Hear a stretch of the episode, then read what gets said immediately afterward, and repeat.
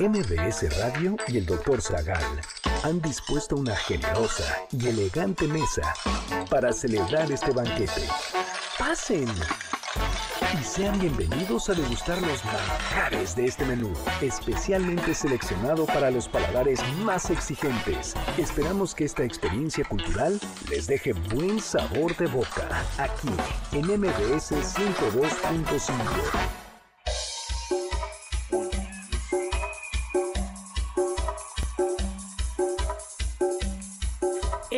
noche descubriremos todas las historias del fruto prohibido. Viajaremos hasta Mérida, Yucatán, donde comeremos sopa de lima. Más tarde tomaremos vodka en San Petersburgo, donde conoceremos a Pedro el Grande. Y claro, yo creo que después de haber bebido tanto, iremos a dar con Dante Ligieri, quizá a la ultratumba.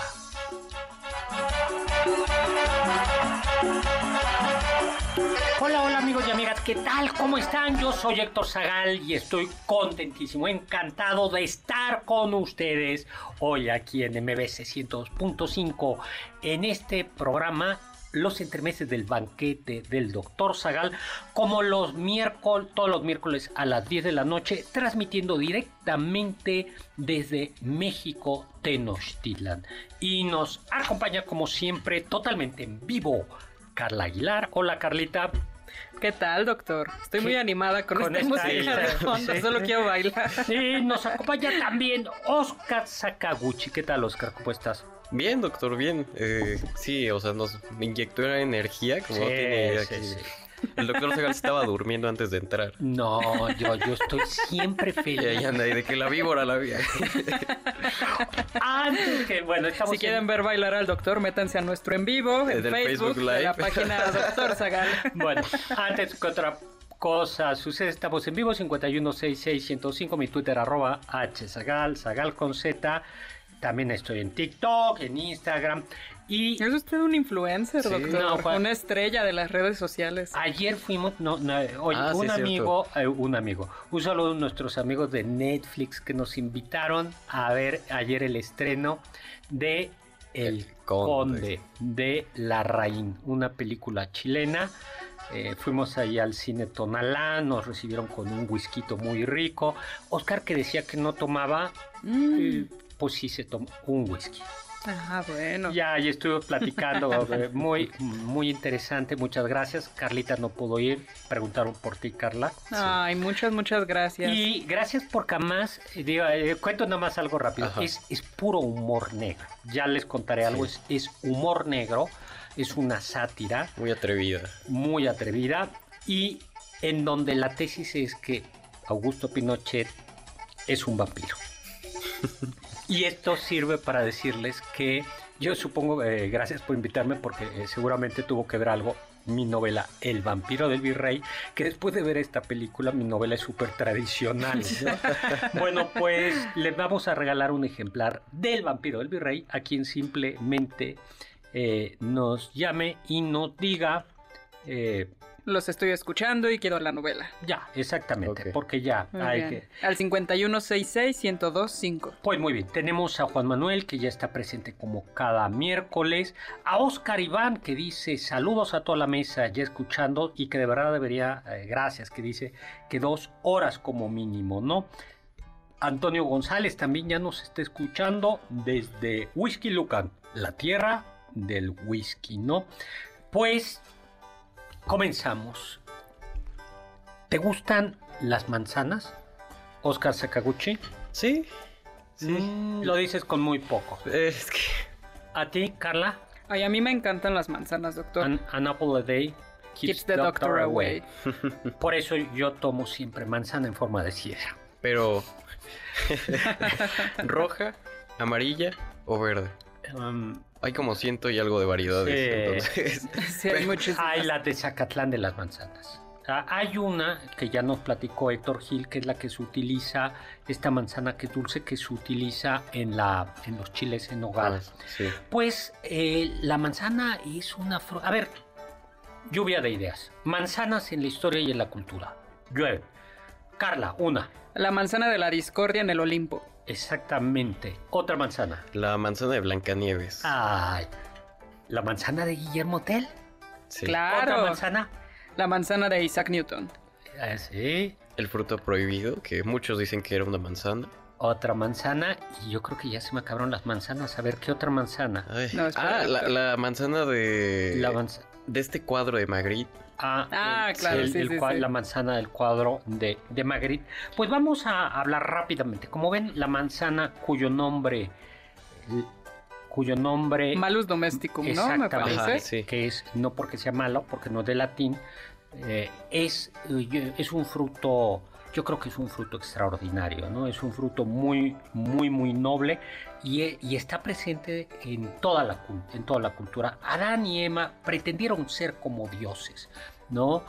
Y Dios les había dicho, no coman del fruto del bien y del mal, pero la serpiente se apareció y le dijo, cómete esta serpiente porque seréis como dioses. Yo siempre decía que si, que, que si Eva hubiese sido eh, cocinera exótica, después de la Hubiera preferido la serpiente dicho, antes que el fruto. Ay, hubiera dicho, Adán, Adán, ¿qué tenemos? Hoy tenemos caldo de serpiente para comer. Pero pues no. Y entonces, aunque la Biblia no dice que es una manzana, hay una larga tradición que dice que es una manzana. Eh, y que, pues después de comer la manzana, descubrieron que estaban desnudos. ¿no? Que estaban desnudos y no supieron más. Tomás de Aquino dice que no era propiamente, que la gula es solo muy secundaria. Lo Ujú. importante es el querer ser como dioses. Es decir, no eran gourmets. Y a mí lo único que me aclaro es que yo no sabemos a ciencia cierta cuál era el fruto del bien y del mal, pero no era un chayote. Sí, o sea, no. Sí, no, claro que no. No, seguro que no. No lo hubiera tentado No, no si lo hubiera- fuera un ¿Qué chayote. otra fruta? ¿Qué otro fruto? Que sí lo hubiera tentado o que lo hubiera espantado. Uno. Que- Una piña. una piña, mango, mamey. Pues dices Hay un eso, mango, sí. sí, por Sí. supuesto. Tú, Uy, yo creo que. Una naranja, a lo mejor. Sí, Sí. también. una naranja te hubiera.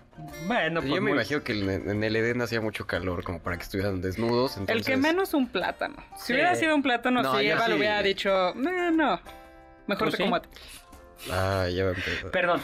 eh, ya ya va a empezar. Es cierto. Sigamos. Eh, también la manzana de la discordia, Afrodita era y Atenea están en un pachangón, pero Ajá. no invitaron, bueno, están en un banquete los dioses Así y es. las diosas, y eh, no invitaron A la personificación de la envidia. La a la diosa. de la envidia. Y entonces a la mitad de la fiesta, cuando estaban justo...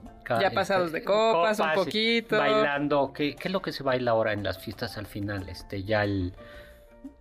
El payaso, lo- cuando estaban en el payaso, el rodeo, así, todo- sí, todavía todos los dioses, los dioses del Olimpo, aparece la, La envidia, envidia, y lanza una manzana de oro y le dice, al, es La inscripción de la manzana de oro reza para la más bella. Bueno, y ya sabemos, comenzó el primer concurso Miss Universo de la historia porque las tres Afrodita, Hera y Atenea. Atenea decidieron acudir cada quien quería. Es para mí, para mí, para Sí. mí. Así y es. no y fueron- terminó decidiendo Paris. Para quién mandaron a París. A No, y luego van con el joven que seguramente andaba urgido. Sí, sí. Y entonces a París le dicen, si tú me entregas, yo te daré, Hera le dice, te daré poder, Poder, Atenea la sabiduría. sabiduría, y Afrodita le dice, El amor de la mujer Amor, más bella. exactamente.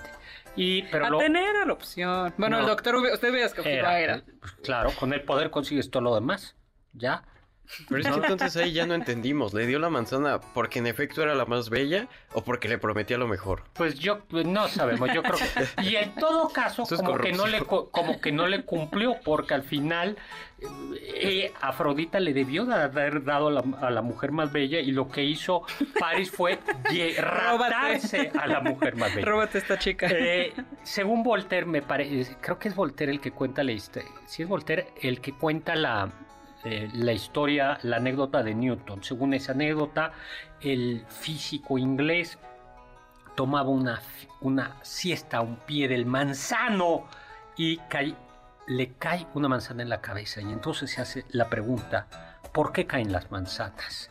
Y eso da origen a la ley de la gravitación universal que estuvo a punto de que no hubiera banquete el doctor Zagal porque por la física yo por poco y me quedo en la prepa, eh, en la física de Newton. En realidad, esa pregunta ya la traía, ya se la habían hecho muchos filósofos y Newton, que conocía a los filósofos, ya se la habían hecho, ¿no? Así es. Ya se la habían hecho. Y que alguna vez hemos contado cómo la ciencia y la historia de la filosofía tiene como origen la admiración, pero la admiración en, las, en lo ordinario.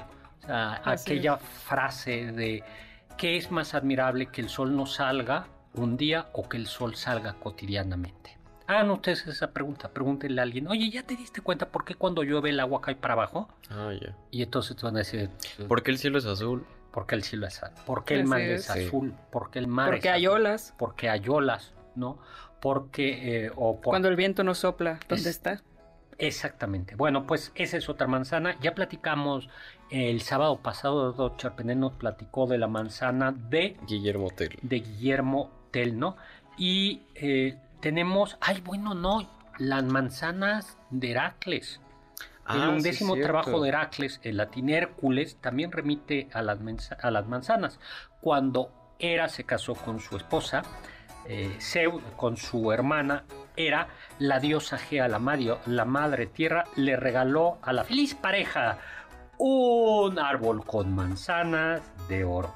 Y Hera las encontró tan hermosas que en lugar de irlas a empeñar al monte de piedad, las hizo, las hizo plantar en el jardín de las Hespérides, en el monte Atlas, en Mauritana. Creció el manzano cada vez más espléndido y prudentemente la esposa de Zeus lo que hizo fue puso eh, a un dragón inmortal con 100 cabezas y a tres bellas ninfas, las Hespérides, Herpérides, para que Para que cuidara de que nadie se robara estos frutos. eh, claro, a Heracles le tocó ir a robar las manzanas. ¿A ustedes cómo les gusta las manzanas? Vamos a un corte.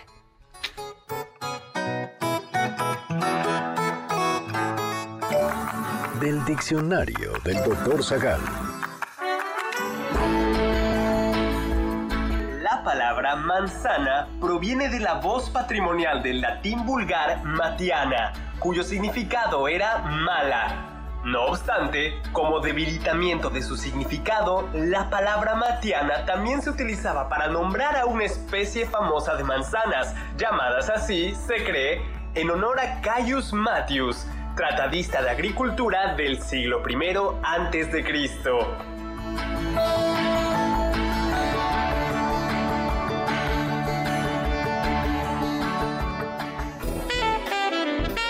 te pierdas ninguno de nuestros menús y sigue el banquete del Dr. Zagal a través de las redes del 102.5.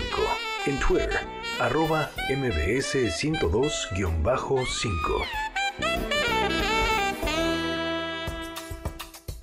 ¿Quieres felicitar al chef por tan exquisito banquete? Llámale al 55 51 66 1025 en MBS 102.5. Estás escuchando el banquete del Dr. Zagal. ¿Quieres contactar a los ayudantes del chef? Puedes escribirles en Twitter, arroba carlapaola-ab,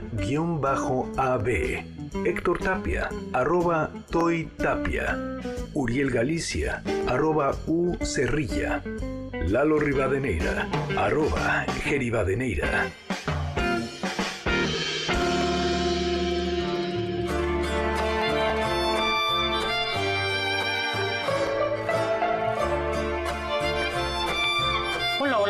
Regreso. Soy Héctor Zagal y estamos aquí en los entremeses del banquete del doctor Zagal. Y nos acompaña Carlita Aguilar, Oscar Sakaguchi, pero sobre todo nos acompañan ustedes. Y ahora, como segundo entremés, toca visitar una ciudad. Pero antes de eso, ¿qué creen? El multiverso de MBS está de vuelta. Para este 14 de, octubre de nueva cuenta, ExaFM, la mejor y MBS Noticias tienen preparado uno de los mejores eventos musicales del año. Es el momento que comiences a recargar energía y te prepares para lo que viene. Y hoy tenemos dos pases dobles. sé de los primeros en obtener tus boletos. Y no, no van a estar en la- a la venta. Y se los vamos a dar a quién, Carla. A quien nos llame. A quien nos llame nos diga, aquí estoy a las 10 de la noche escuchando los entremeses del banquete del doctor. Exactamente, como miércoles de complacencias, ¿no? Sí. ¿Qué, quiere, ¿Qué quiere usted escuchar?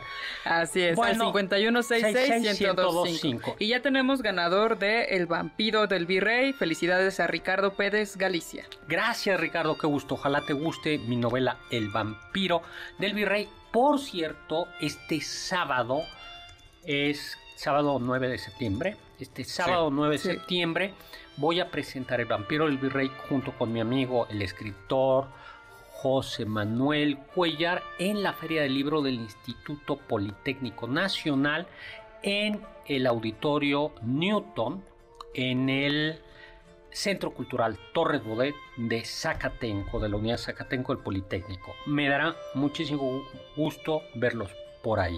Ojalá puedan ir, rápido, mañana también, en- ah, para los que están en Facebook y para los que nos siguen desde ahí, eh, mañana a las 20 horas, tiempo del Centro de México, en la página de Agustín Calmet, va a haber un podcast donde estará hablando el doctor Zagal sobre De- el vampiro del El virrey. vampiro del virrey, pero no solo eso, voy a hablar de, se- de la literatura mexicana de vampiros.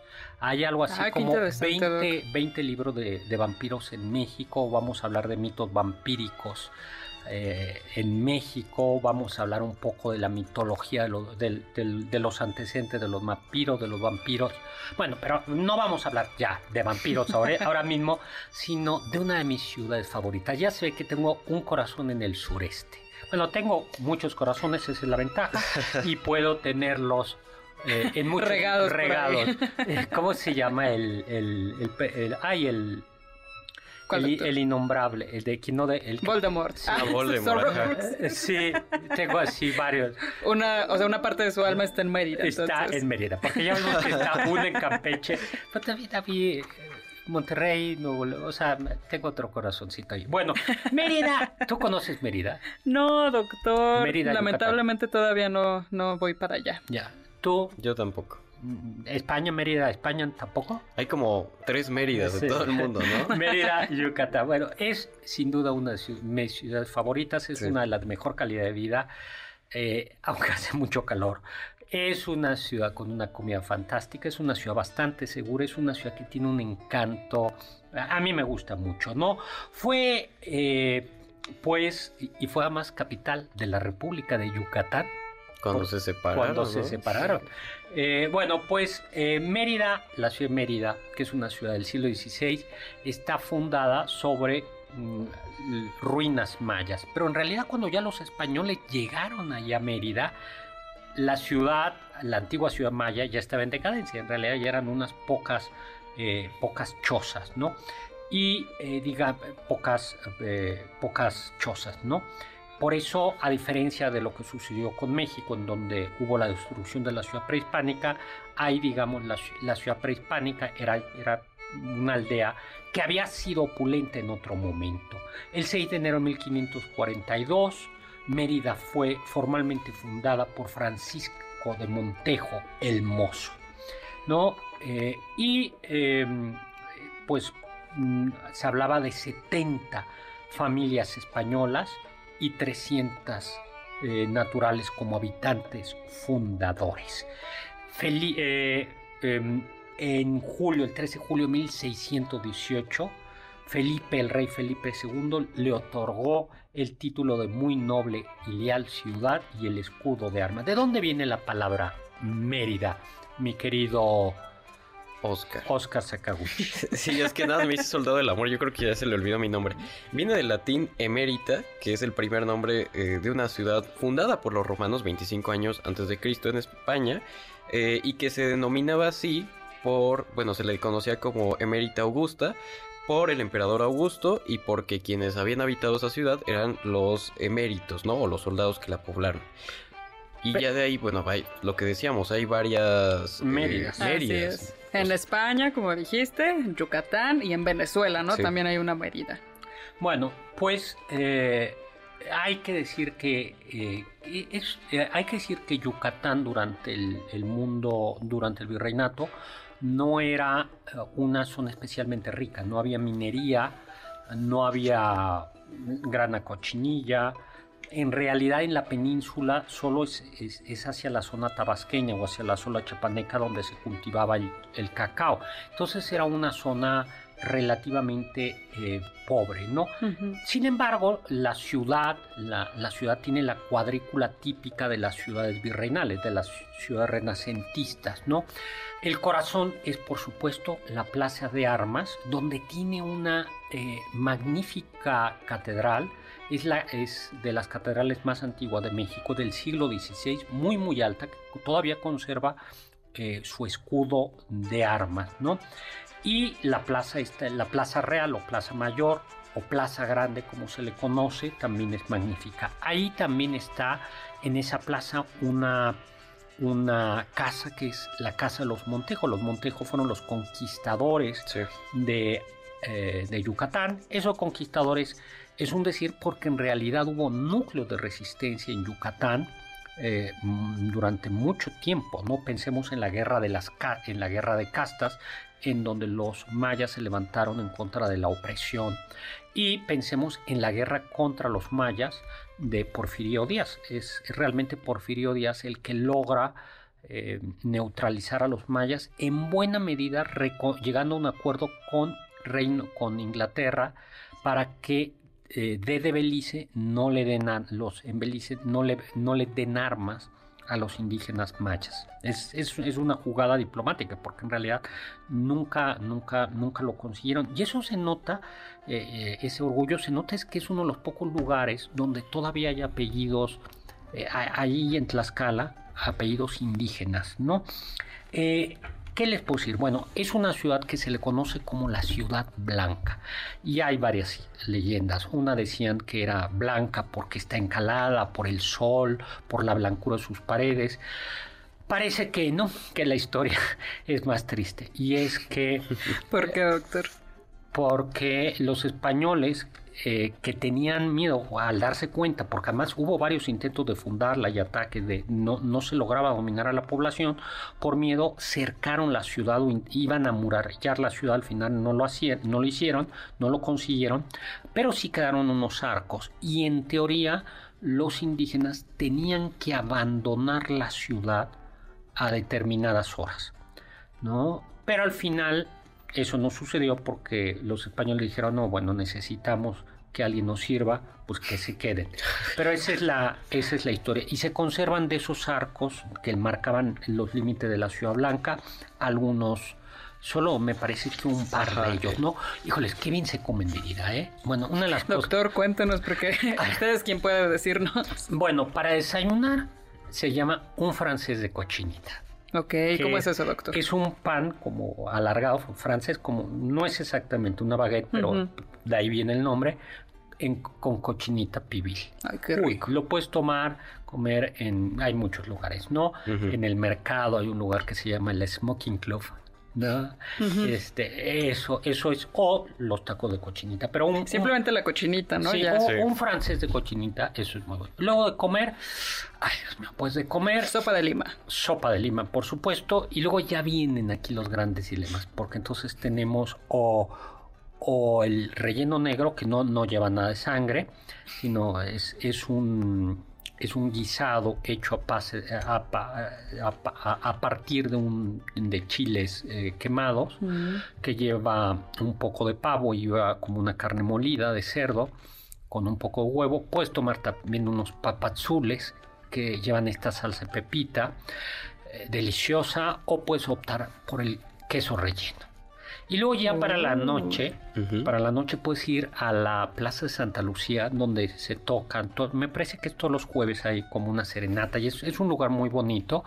Puedes ir a comer, a cenar, hace calorcito, entonces una cerveza fría y unos panuchos, a mí me gustan los panuchos de pavo. Ay, ya se me hizo eh, agua a la boca, ¿no? Que es eh, los buenos buenos eh, son, se infla la tortilla, lo rellenan con frijoles, los fríen y luego le ponen en muchos lugares eh, pan le ponen pepinos y alguna cosita más y escabeches. Y hay una gran duda de de dónde viene el nombre de panocho. Algunos dicen que... em, ¿Qué pasa? que ¿Qué? no, ahora te voy a dejar que, eh, que investigues. Ya nos tenemos No, que bueno. ir a un corte y regresamos. Los sabios dicen.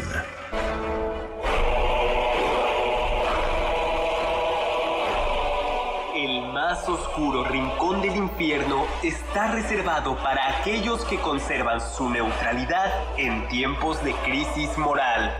Dante Alighieri.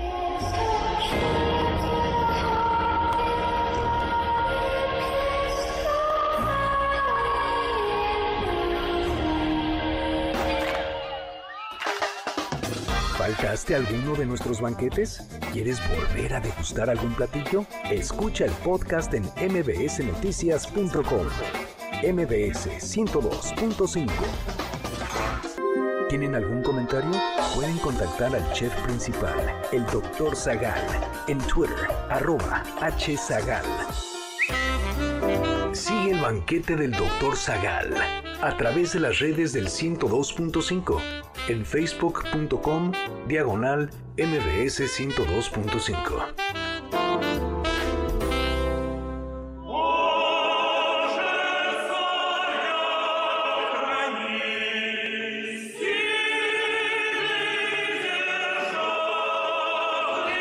Estamos entrando a San Petersburgo. Nos recibirá el zar en su espléndido palacio. Pues sí, vamos a hablar hoy de Pedro el Grande. Pero antes, antes de hablar de Pedro el Grande, el Inge Zavala aquí desde Controles eh, me, me dijo que claro, el mugbipollo, de Día de Muertos, que es muy bonito pasar el Día de Muertos allá y comer el mugbipollo. ¿A qué te suena mugbipollo? ¿Que ¿Has probado el mugbipollo, Sakaguchi? No, pero ya lo busqué, es como eh, un muffin. ¿Cómo que un muffin? Aquí O dice- sea, a Mo- ver, no, no, seguridad, no, no, por favor. en- en- Eso es mejor, yo pensé en una Big Mac. de- No, no, seguridad, que se lleve a los dos, En por Google, favor. en Google dice muffins de pollo, Ingeniero, espinaca y queso. eh, que, córtele, que, desde que, que les corte del son de la- los micrófonos, por favor.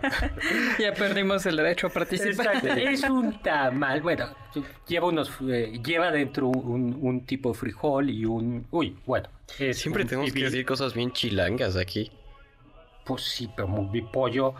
Vamos a mandar que el. Doc nos saque a pasear, yo creo. Oiga, Doc, pero Ay, sí, vamos a, en una de esas y les tenemos una sorpresa y vamos a salir a pasear pronto. Le mandamos un saludo a Sofía Segovia, eh, que Muchos, muchos le gustó saludos. mucho los temas de hoy. Ángel, que nos dice, y a todo el equipo, un abrazo desde Cancún, que por fin se, me- se le hizo escucharlos en vivo. Espero ganarme algún día un libro del doctor Zagal y que hagan entregas hasta acá.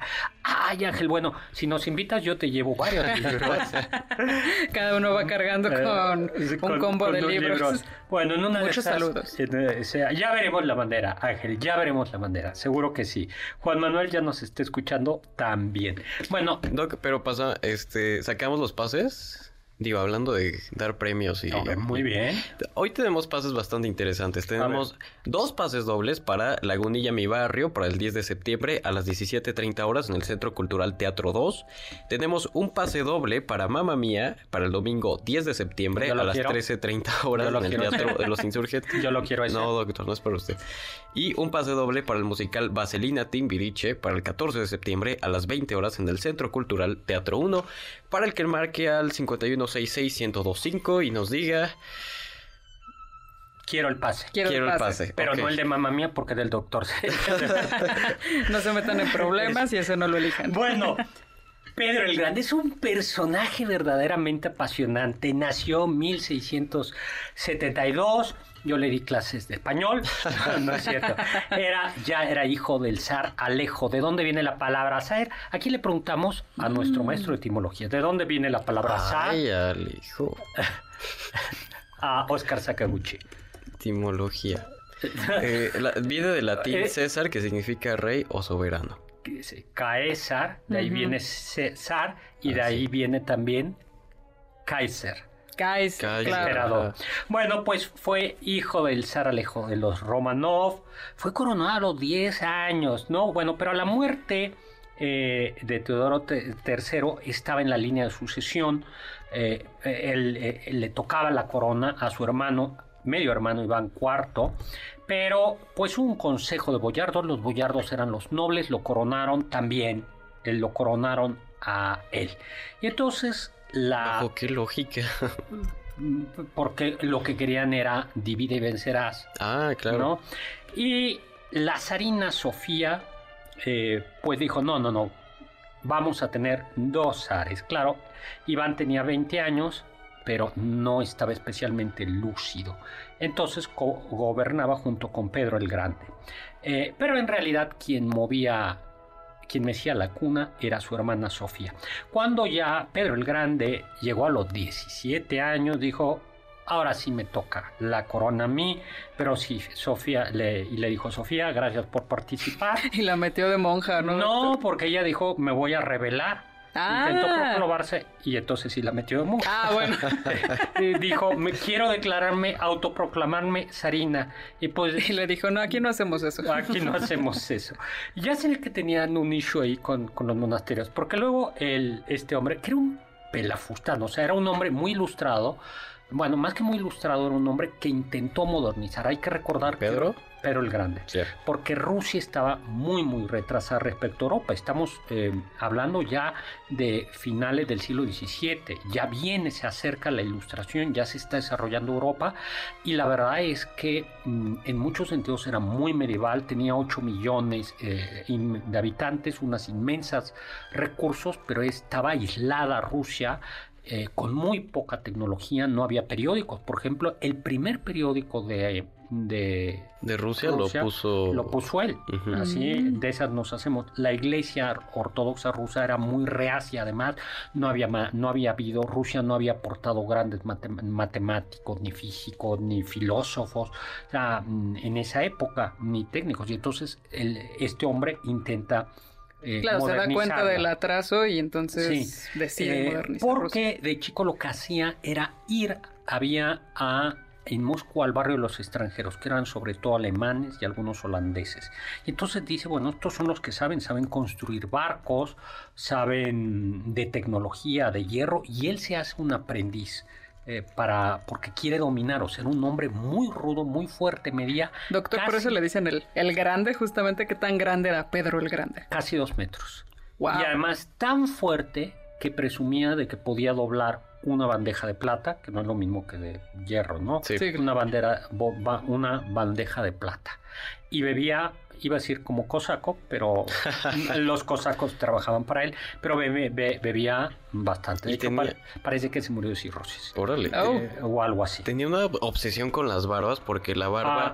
era como símbolo de barbarismo, o bueno, estaba muy ligado al medievo, ¿no? A la, Rusia antigua. Entonces, él viaja, hace un viaje de estudios, por así decirlo, viaja a Holanda. ¿Por qué es tan importante Holanda? Porque era un país muy pequeño, pero que tenía tal cantidad, más barcos que prácticamente toda Europa y por eso Holanda controlaba el, comercio. Entonces dice, hay que aprender de los holandeses, visita Inglaterra, en Inglaterra visita el observatorio, ¿cómo se llama? Es el de, Greenwich. Bueno, visita los observatorios, se va impregnando con los alemanes de toda la tecnología, eh, bueno, en, en toda Europa y regresa justo a Rusia a decir, esto hay que modernizarlo. Y tiene que ver con los símbolos y quitarse, dice, hay que usar bigote, porque eso es lo de hoy, lo moderno, eso es lo europeo, ¿no? Y entonces ordena que la gente eh, se quite la barba, aunque había una opción, que era el impuesto. Es decir, podías traer tu barba si pagabas no, un, un, impuesto, ¿no? Em, luego, em, Pedro, eh, y por eso... y él construyó San Petersburgo, ¿no? Claro, algo clave que dices, tenemos que voltar hacia Europa, porque si bien es cierto que Rusia iba desde Polonia hasta el Pacífico, sus puertos eran unos puertos que se lavan y que no le permitían. Entonces había dos obsesiones, salir al Mar Negro, colocarse justo en la zona de Ucrania, eh, pero ahí se topaba con los turcos ah, y luchó contra los turcos, y el otro es conseguir una salida al Mar Báltico. Y para eso eh, el, digamos, el lugar natural era San Petersburgo y para eso tuvo que enfrentar al reino de Suecia, que en ese momento era muy poderoso y logra derrotar el reino de Suecia. Y funda San Petersburgo. Eh, a veces la gente lo presenta a Pedro el Grande así como un liberador. No, no, no, era un hijo de la fregada. O sea, la cantidad de gente que murió en la construcción de San Petersburgo, a los nobles los obligó a ir a vivir. Sí, porque Ahí- era un lugar muy inhóspito, Sí. ¿no? O sea, hacía un montón de frío y... Panta- y pan- ma- no más que en Moscú, pero era pantanoso. Sí. Entonces, pero lo van, lo va organizando, pero la cantidad de siervos que murieron construyendo aquello, pero al final, eh, por eso eh, al final San Petersburgo terminó siendo como esa eh, salida al, al mar y por eso Rusia se convirtió, el imperio ruso, ya en, en una, si no en una potencia, sí, en una potencia europea, porque había derrotado a, Suecia, pero también una potencia que terminaría siglos después enfrentándose, bueno, terminaría enfrentándose con China y finalmente con eh, eh, Japón. Era un nombre profundamente eficaz, de burocracia eficaz, ¿no? Decir, aquí hay que poner orden, creó una burocracia mérito, eh, meri- meritocrática, meria- me- meritocrática, y se dice que prefería la, cos- la, la compañía de gente muy práctica, de gente que resolviera como problemas, ¿no?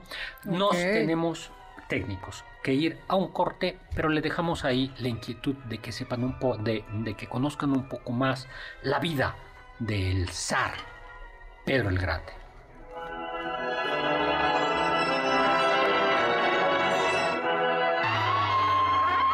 Escuché que... Si raspas una manzana con el filo de un cuchillo, verás que de su cáscara se desprende lo que parece ser cera. En efecto, la manzana y muchas otras frutas traen este tipo de cubiertas. Las frutas producen esa cera de manera natural, pero se suele perder cuando las lavan después de recolectarlas. Por eso las empresas les ponen otra cera natural y comestible para que no se vean tan afectadas por bacterias u hongos.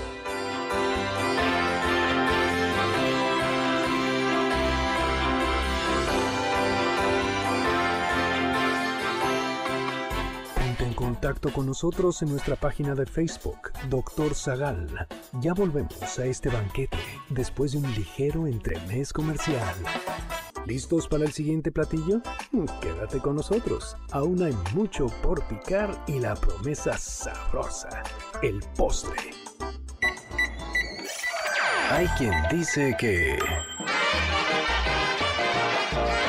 En Mérida, aunque no hay una idea clara de su extensión, se cree que existe un complejo sistema de comunicación subterráneo conformado por cuevas y túneles que unían edificios estratégicos en su centro.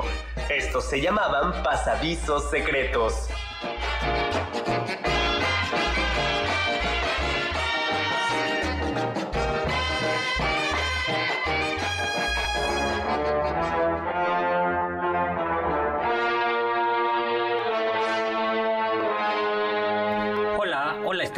Regreso, soy Héctor Zagal, estamos aquí en el, los entremeses del banquete del doctor Zagal y estamos con esta música tenebrosa porque vamos a hablar de la Divina Comedia, pero no, la Divina, la Divina Comedia, esta obra escrita en versos No da risa. No, Eh, no es no. chiste, perdón. por, por Dante Alighieri, escrita en toscano, que será después de donde nacerá el italiano, por decirlo así, culto o estandarizado, de eh, Dante, ¿no? Y que es un viaje imaginario, por supuesto, ¿Quién sabe? ¿Quién ¿Qué tal sabe? si bajó? de Dante, de Dante por el infierno. Guiado por Virgilio. Sí, Sí. por, eh, al purgatorio y después al paraíso, donde va a estar acompañado de su amada Beatriz. Así es. De su amada Beatriz. Bien, bueno, la, eh, es una obra, no es de fácil lectura, digamos, No. ¿por qué? Porque lo que sucede es que está llena de es una obra que está a Con caballo, chistes internos. Exactamente.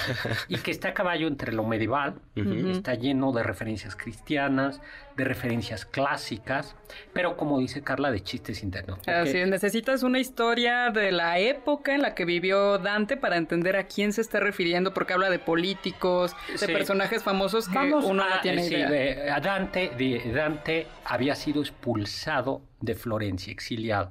Y entonces pone en el infierno a muchos de los que se expulsaron. Yo no sé por qué, si algún político de hoy escribiera la Divina Comedia, ¿a quién, a quién, pondría, ¿a quién pondría en los círculos del infierno? Claro. Pues yo no creo que ninguno escriba hoy por hoy la Divina Comedia, ¿no? Pues está interesante, ¿no? O sea, ventilar los pecados de tus enemigos. ¿Usted en qué círculo estaría, doctor? Yo, no, yo estaría en el del cielo. Le voy a describir cómo es, cómo es rápidamente. El, el infierno es un cono de Ujú. nueve círculos donde conforme bajas ma- hasta... Se va estrechando, Se ¿no? va Además. estrechando y mientras más abajo, más pecadores. Hasta abajo, abajo, abajo está el mismísimo Satán. Así Ahí están es. los traidores. Y luego cruzas por ahí y pasas y te pas y pasas al purgatorio, que es como una montaña, como un coro, como un cono, por así decirlo, en el que Ascendente. subes hasta llegar al cielo. Como si cruzaras la tierra, ¿no? Exactamente. O sea, de aquí a China, entras por abajo, pero sales por arriba. Exactamente. Así es. Y el purgatorio vas ascendiendo, van sufriendo las almas, pero ya se van purificando. Luego pasan, llegan al cielo empirio, que es el cielo físico, y luego finalmente está el cielo cielo. Que es curioso, pero la parte más aburrida es la del cielo.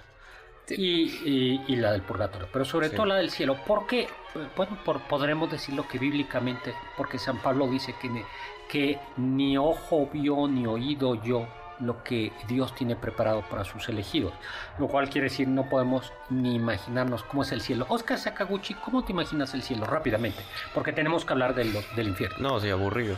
Ah, Blanco y aburrido. Blanca, Carla, ay, Yo, yo siempre he creído que Dios te concede el cielo que tú te imaginas que va a ser. claro. Entonces, para mí es una gran biblioteca.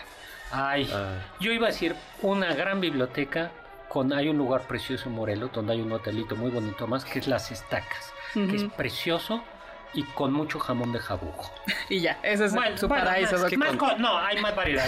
El- el- el- son menús de gustación. Cuando uno es pecador ya se resigna al infierno, Bueno, entonces... pero entonces vamos a hablar de los Ajá. infiernos. Entonces, en el, bueno, en el primer círculo. Pero a ver, está- antes de entrar, abandonad toda esperanza, quienes aquí entréis. Exactamente. Sí. a la ente- yo antes, y ahora ya no lo hago, lo ponía a la, eh, el primer En su día. salón de clases. Ah, sí. en la entrada, el, el primer día de clases en la prepa, ya no lo hago, ponía eso. Esa Ay, pero qué bonito. O sea, en lugar de Virgilio tenemos al doctor Zagal guiándonos. Ponía ya la entrada Y abandonada. en el Zoom no prendía su cámara, pero ponía ahí su presentación. Un maestro mío la ponía en su cubículo. No, bueno. Pero, bueno, pues en efecto, abandonad. La- el primer círculo es el limbo, ¿no? Ahí en realidad no está tan feo porque son la gente que murió sin conocer a Cristo, pero que eran Así buenas es. personas. Y entonces Dante dice, bueno, es como un campo con castillitos, ¿no? Y lo único malo es que pues quieren ver a Dios. Eh, pero ahí está Homero, Aristóteles, Platón, Ese es un buen lugar, Sí. ¿no? El limbo suena bastante bien. Más o menos. Segundo círculo. Aquí está el verdadero infierno. Los recién llegados. Y aquí están. Empezamos fuerte. eh, aquí están aquellos que se dejaron llevar por la lascivia, la lujuria.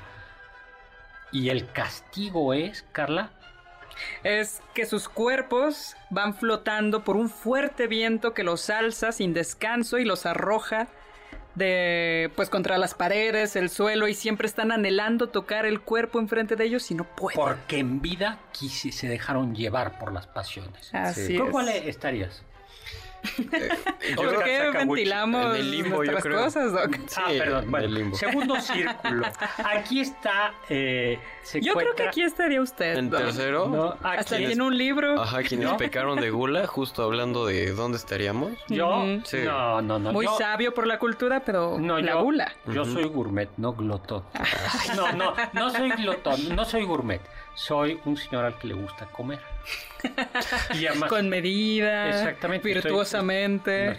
¿Y cuál es el castigo? Eh, Una lluvia, ¿no? De, de granizo que cae contra los Pero pecadores. además, Cerbero, el perro de Hades, eh, está constantemente desgarrando a quienes están ahí. Ouch. Sí. ¿El de las tres cabezas? Sí, cuidado, doctor, eh, cuidado. Bueno. Ay, Ah. tampoco suena padre. Tercer círculo.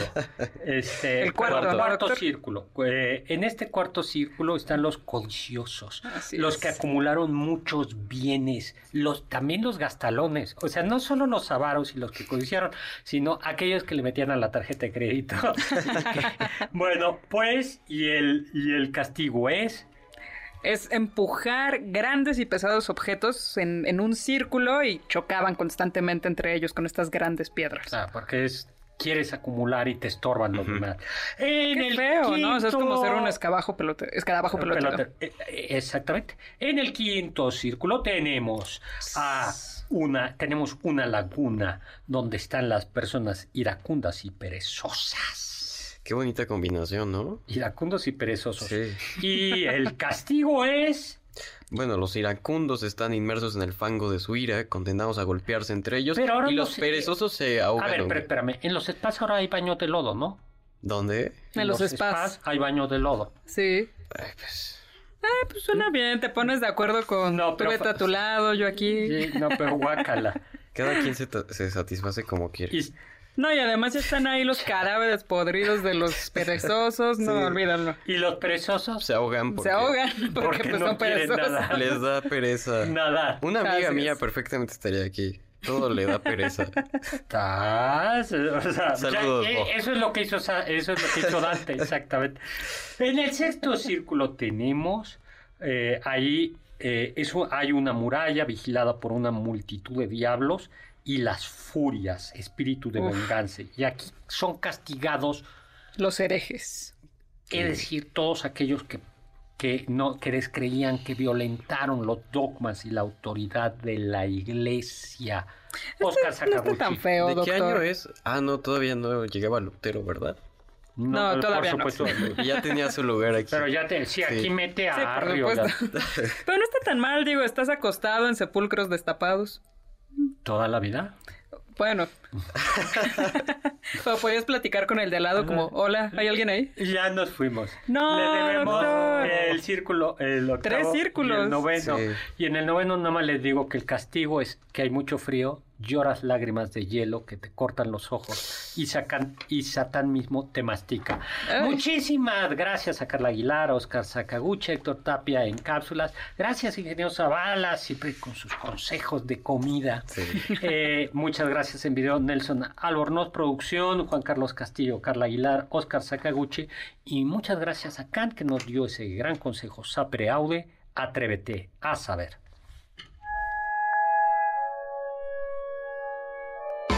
Confiamos que este banquete ha sido un deleite gourmet y cultural. Gracias por escucharnos y los esperamos el próximo sábado con una deliciosa receta que seguro será de su agrado. MBS 52.5